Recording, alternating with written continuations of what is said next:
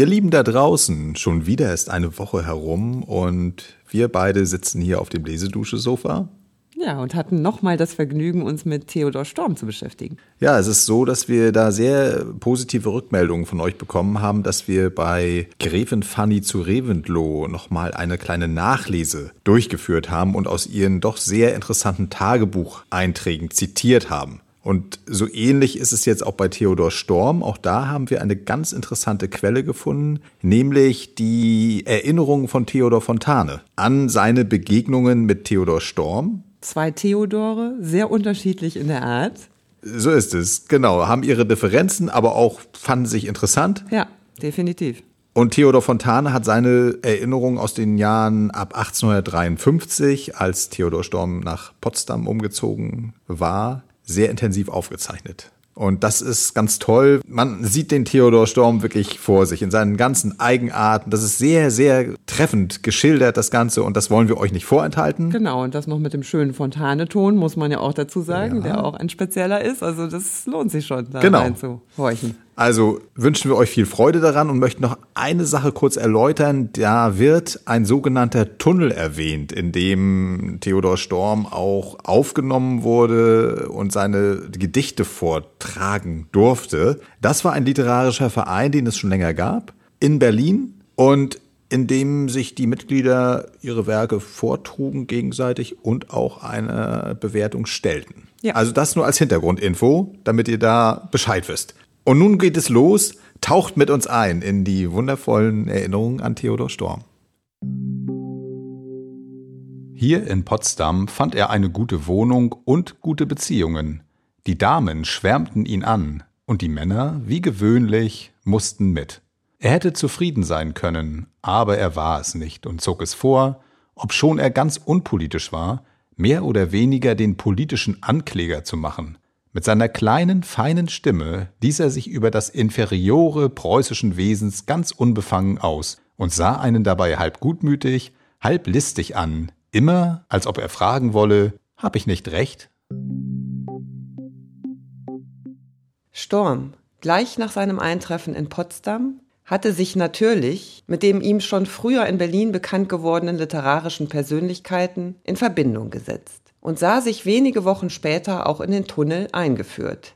Er wurde hier zunächst als Gast aufs freundlichste begrüßt und erhielt bei seiner bald darauf erfolgenden Aufnahme den Tunnelnamen Tannhäuser.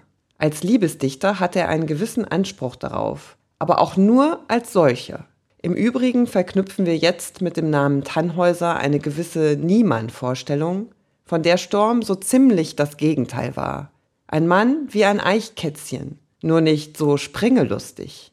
Wie mit mancher Berühmtheit, die dem Tunnel zugeführt wurde, wollte es auch mit Storm nicht recht gehen.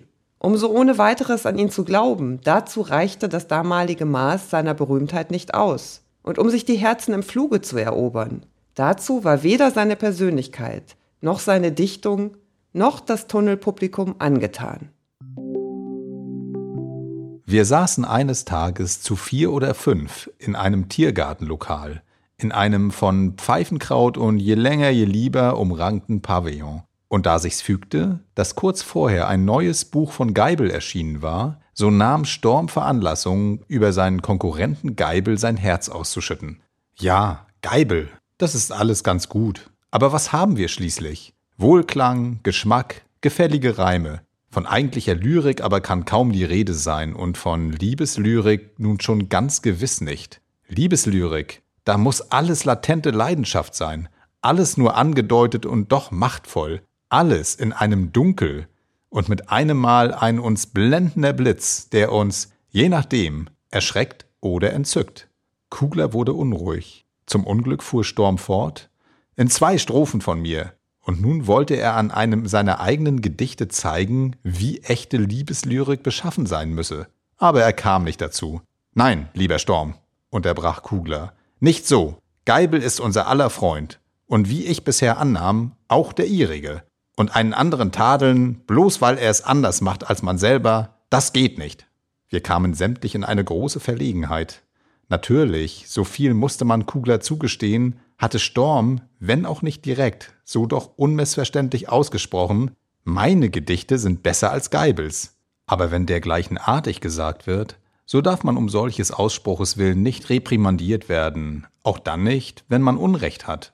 Hier aber darf doch wohl gesagt werden, Storm hatte Recht. Storm sah sich nicht bloß in das Kuglersche Haus eingeführt, sondern eben daselbst auch mit Auszeichnungen überhäuft. Und die damals miterlebten Sturmabende zählen zu meinen liebsten Erinnerungen. Diese Sturmabende waren, ehe man zu Tisch ging und der Fidelitas ihr Recht gönnte, meist Vorlesungsabende, bei denen man es zunächst mit Lyrik versuchte. Sehr bald aber zeigte sich's, wie vorher im Tunnel, dass Lyrik für einen größeren Kreis nicht passe, weshalb Storm sein Programm rasch wechselnd statt der kleinen Erotika Märchenhaftes und Fantastisches vorzulesen begann. Von der Märchendichtung, wie sie damals in Jugendschriften betrieben wurde, hielt er an und für sich sehr wenig. Das Märchen hat seinen Kredit verloren. Es ist die Werkstatt des Dilettantismus geworden, der nun mit seiner Pfuscherarbeit einen lebhaften Markt eröffnet. So schrieb er einmal. Er war sich demgegenüber eines besonderen Berufes wohl bewusst, zugleich auch einer eigentümlichen Märchen-Vortragskunst, wobei kleine Mittel, die mitunter das Komische streiften, seinerseits nicht verschmäht wurden.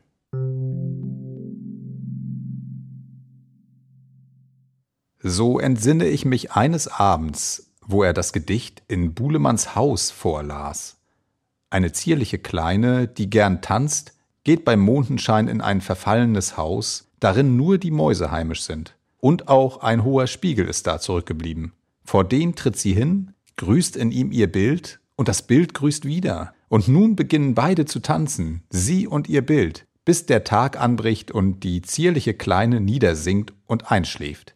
Dieser fantastische Tanz im Mondenschein bildet den Hauptinhalt und ist ein Meisterstück in Form und Klang. Ich sehe noch, wie wir um den großen runden Tisch, den ich schon in einem früheren Kapitel beschrieben, herumsaßen, die Damen bei ihrer Handarbeit, wir von Fach, die Blicke erwartungsvoll auf Storm selbst gerichtet. Aber statt anzufangen, erhob er sich erst, machte eine entschuldigende Verbeugung gegen Frau Kugler und ging dann auf die Tür zu, um diese zuzuriegeln. Der Gedanke, dass der Diener mit den Teetassen kommen könne, war ihm unerträglich. Dann schraubte er die Lampe, die schon einen für halbdunkel sorgenden grünen Schirm hatte, ganz erheblich herunter, und nun erst fing er an. Es klippt auf den Gassen im Mondenschein, das ist die zierliche Kleine. Er war ganz bei der Sache, sang es mehr, als er es las, und während seine Augen wie die eines kleinen Hexenmeisters leuchteten, verfolgten sie uns doch zugleich, um in jedem Augenblicke das Maß und auch die Art der Wirkung bemessen zu können. Wir sollten von dem halbgespenstischen gebannt, von dem humoristischen erheitert, von dem melodischen lächelnd eingewiegt werden.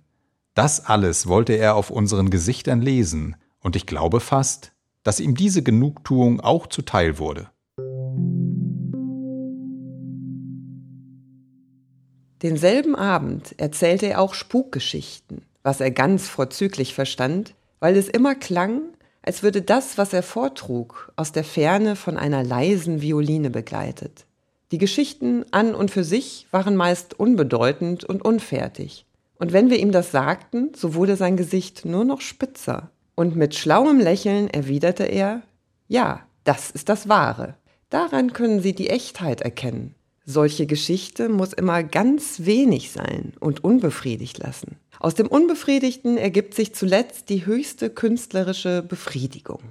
Er hatte uns nämlich gerade von einem unbewohnten Spukhause erzählt, drin die Nachbarsleute nachts ein Tanzen gehört und durch das Schlüsselloch geguckt hatten.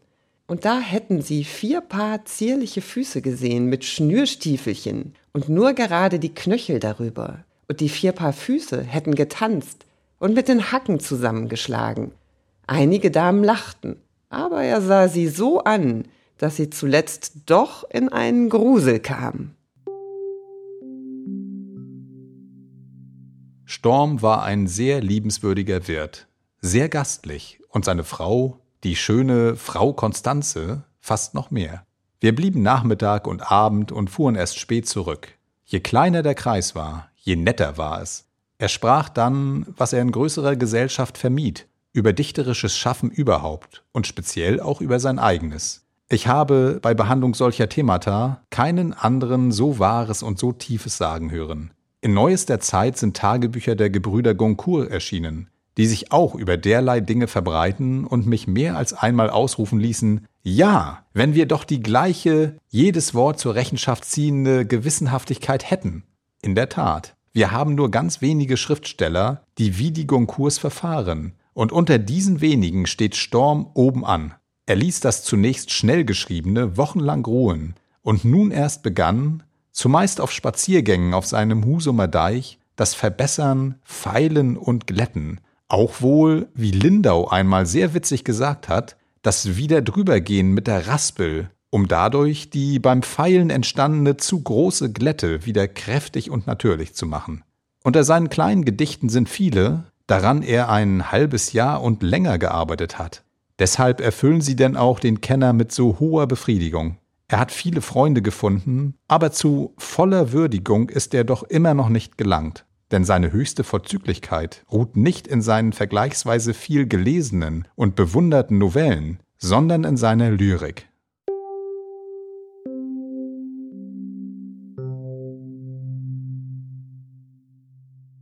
In Storms Potsdamer Hause ging es her, wie in dem öfters von ihm beschriebenen Hause seiner Husumer Großmutter.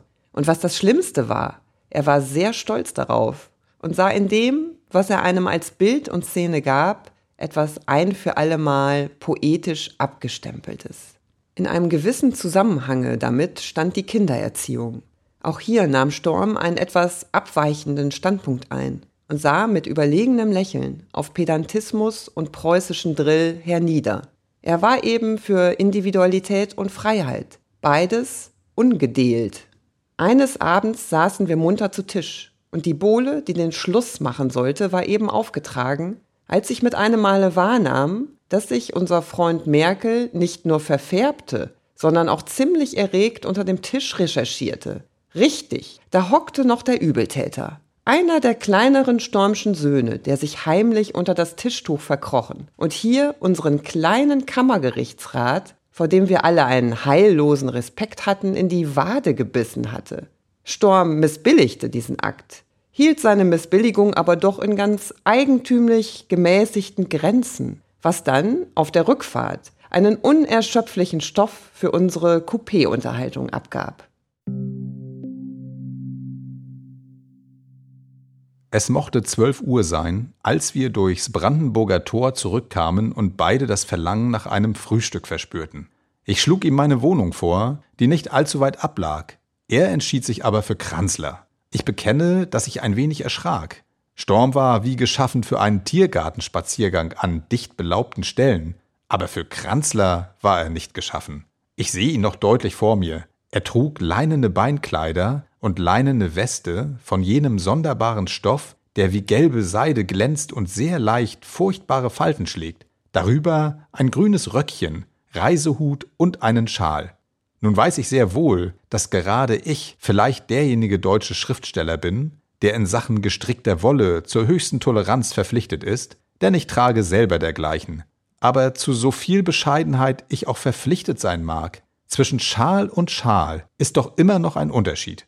Wer ein Mitleidender ist, weiß, dass im Leben eines solchen Produkts aus der Textilindustrie zwei Stadien zu beobachten sind. Ein Jugendstadium, wo das Gewebe mehr in die Breite geht und noch Elastizität, ich möchte sagen Leben hat, und ein Altersstadium, wo der Schal nur noch eine endlose Länge darstellt, ohne jede zurückschnellende Federkraft. So war der Stormsche. Storm trug ihn rund um den Hals herum, trotzdem hing er noch in zwei Strippen vorn herunter, in einer kurzen und einer ganz langen. An jeder befand sich eine Puschel, die hin und her pendelte. So marschierten wir die Linden herunter bis an die berühmte Ecke.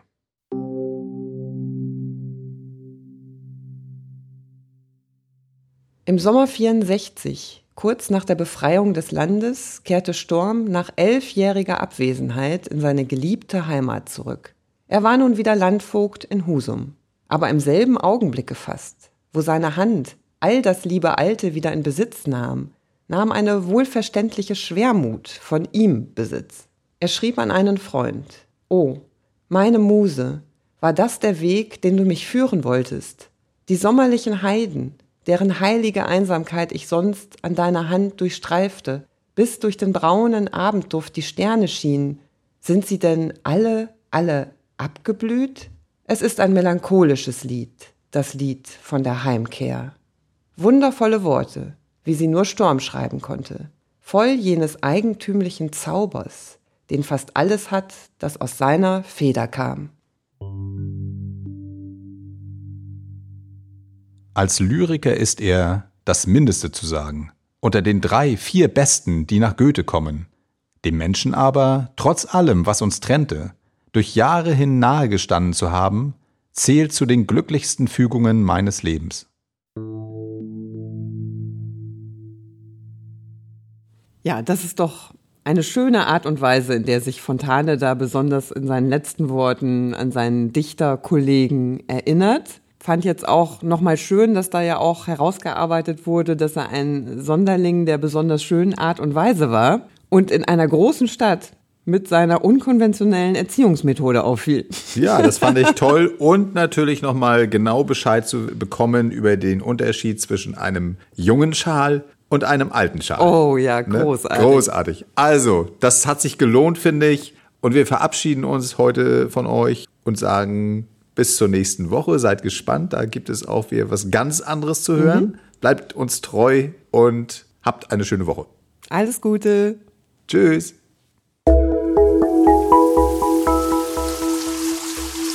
Lesedusche. Entdecke die wohltuende Wirkung des Lauschens.